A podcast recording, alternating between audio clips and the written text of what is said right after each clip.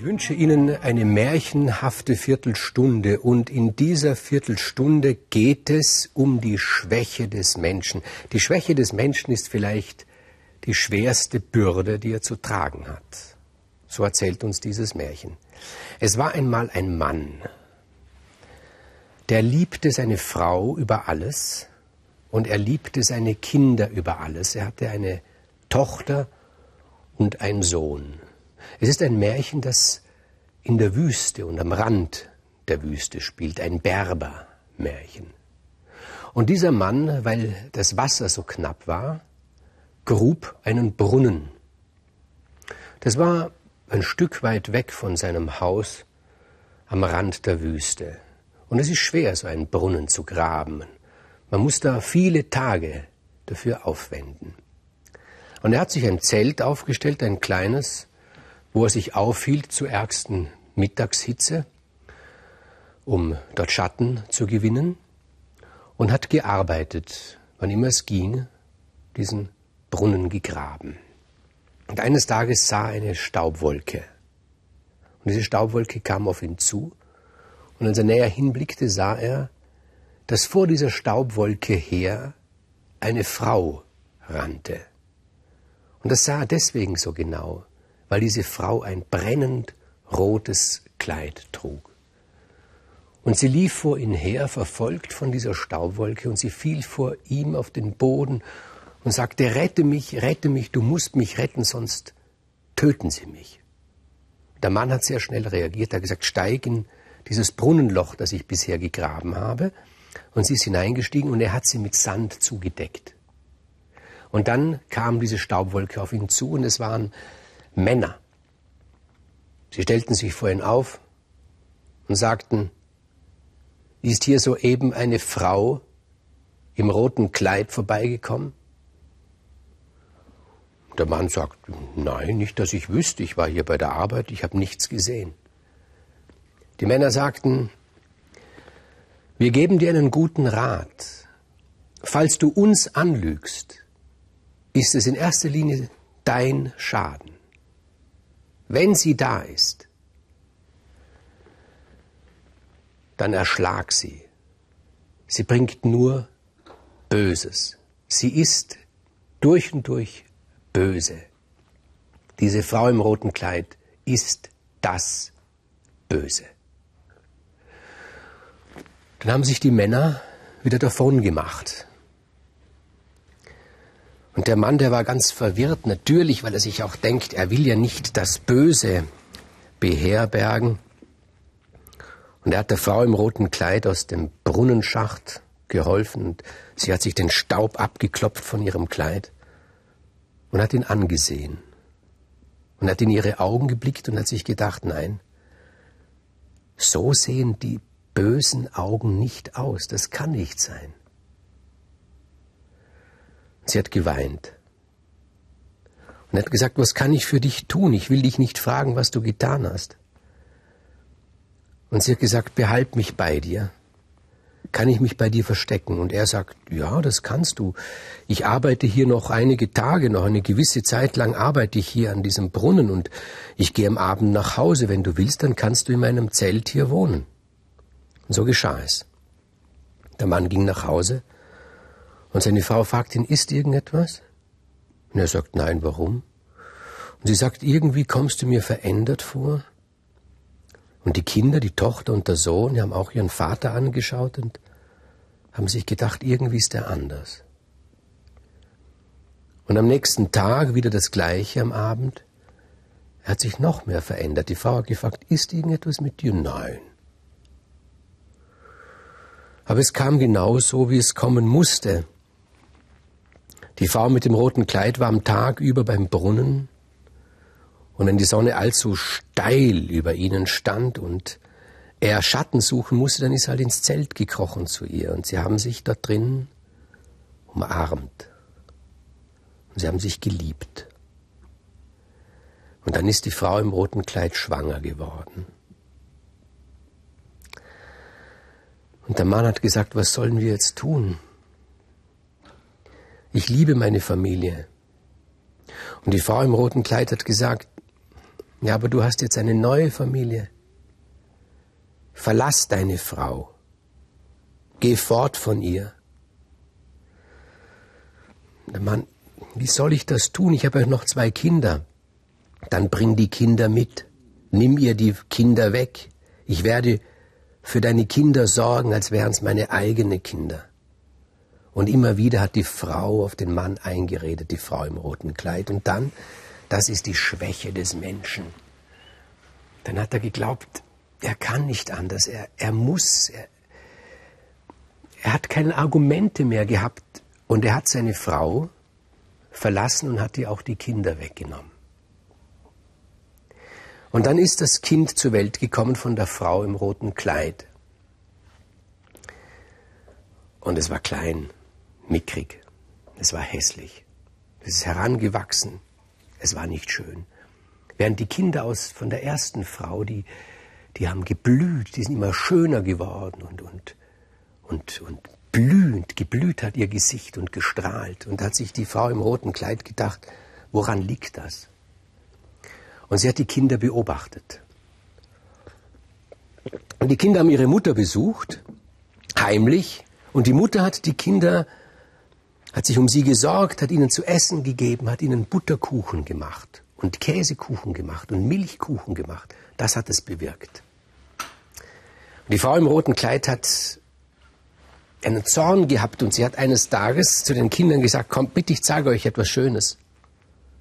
Und sie hat ganz neue, schöne, prunkvolle Kleider den Kindern gezeigt. Wollt ihr diese Kleider? Oh ja, die wollten diese Kleider. Sie haben ja nur die Fetzen angehabt. Die wollen wir, diese Kleider. Wenn ihr diese Kleider wollt, sagt die Frau im roten Kleid, dann müsst ihr eure Mutter töten. Das wollten sie natürlich nicht, wer will das? Aber die Verführung war so groß und die Schwäche war so groß. Und sie haben mit ihrem Vater ge gesprochen, haben gesagt, unser Verlangen nach diesen Kleidern ist so groß, was sollen wir nur tun? Und dieser schwache Vater hat gesagt, dann tötet halt eure Mutter. Wie sollen wir das tun? Der Vater sagt, ich gebe euch hier eine Tasche. Und in dieser Tasche ist eine Schlange. Geht zu eurer Mutter und sagt, ihr habt ein Geschenk. Die Kinder tun das, die Mutter greift in diese Tasche, um das Geschenk herauszunehmen, und die Schlange beißt sie und die Mutter stirbt. Oh, diese Reue, diese Reue, diese Verzweiflung beim Vater und bei den, bei den Kindern, und sie machen sich Vorwürfe und sie schlagen sich an die Brust. Die Mutter haben wir getötet.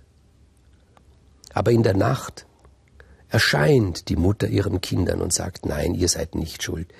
Ihr seid nur schwach. Euer Vater ist nicht schuld, er ist nur schwach. Aber wenn ihr leben wollt, gebt auf die Kuh acht, dass die Kuh nicht stirbt. Die Kuh macht, dass ihr blüht.